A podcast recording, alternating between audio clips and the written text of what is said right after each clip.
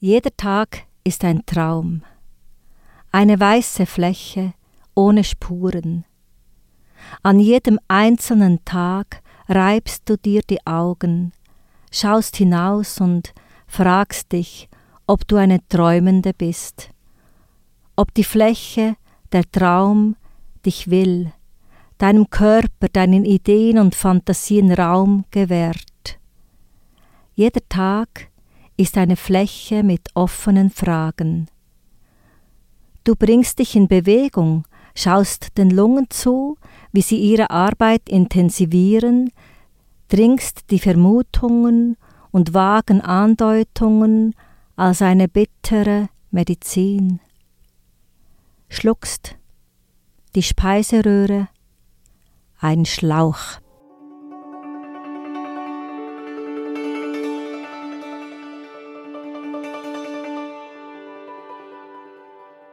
In dieser Nacht, in dieser Nacht stillt die Nachbarin ihr Kind, zuckt der Hund mit den Ohren, schleicht der Fuchs durchs Gebüsch. In dieser Nacht dreht sich die Erde, kommuniziert mit anderem Gestirn, lodert im Kern, Myriaden von Lob, Myriaden von Not. Und wenn es hier langsam heller wird, nimmt dort die Dunkelheit zu. In dieser Nacht ist dort der Tag. Wir alle wollen dem Leben folgen, mit unserem Körper uns üben in Vergänglichkeit, in Wiederkehr.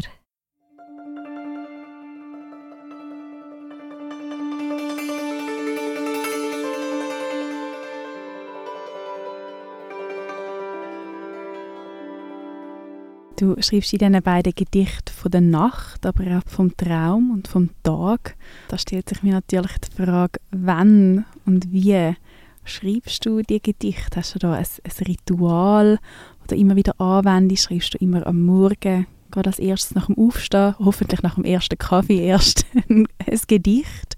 Oder ist das ganz unterschiedlich? Das ist sehr unterschiedlich. Nacht ist für mich sehr wichtig, wie wir jetzt eben gerade in diesen zwei Gedichten gehört haben der Traum ist sehr, ist sehr wichtig und es kommt eben vor, dass ich eine Art wie von einem Gedicht geweckt werde. Das ist gerade kürzlich passiert, aber habe ich mich ein bisschen genervt und dachte, oh nein, jetzt will ich eigentlich schlafen. Und dann habe ich gewusst, jetzt, entweder musst du es aufschreiben oder dann schlafst du weiter. Und dann hast du es aber verloren. Und ich habe mich natürlich für das Gedicht entschieden. Ein Gedicht ist eben, wie schon gesagt, eine Kostbarkeit, wenn ich es dann nachher noch eben, manchmal ist es aber gerade so da, wie es ist und es gibt nicht mehr viel zu bearbeiten und manchmal tue ich dann auch daran arbeiten. Und so ist es ähm, kürzlich passiert, ist ein Gedicht da gewesen, und das ist aber ein kurzes gewesen, und da gibt es eigentlich nicht mehr viel dran zu machen. Und, und in der Nacht, wenn ich mich weg oder wenn ich manchmal spät ins Bett gehe, kommt auch nochmal eine Phase von ganz grosser und tiefer Aufmerksamkeit. Und am Morgen da kommen noch keine Gedichte, muss ich zuerst tatsächlich mal erwachen, Kaffee trinken, mich ein bisschen bewegen und, und ähm, schauen, was der neue Tag braucht von mir. Und, und häufig äh, entstehen Gedichte bei mir auch, wenn ich unterwegs bin im Bus. Da kommen viele Eidos für, fürs Gucku. Dort eigentlich, entstehen eigentlich im Bus ganz oft, weil das ist so die Phase, die Zeit, so zwölf Minuten von See nach Winterthur, ähm, HAB meistens, äh, wo ich ein, ein Eido schreibe. Und dann tue ich irgendetwas, was ich unterwegs sehe, packen und äh, probiere, ein Eidos daraus zu machen. Gibt es aber auch Tage, wo dir vielleicht kein Gedicht zufliegt? Ja, das ist klar. Äh, es kommen aber immer so Wortfetzen oder einzelne Worte, also jeden Tag natürlich. Ich bin, bin ein Mensch, der ohne Sprache würde verdursten und verhungern und ohne Kunst auch.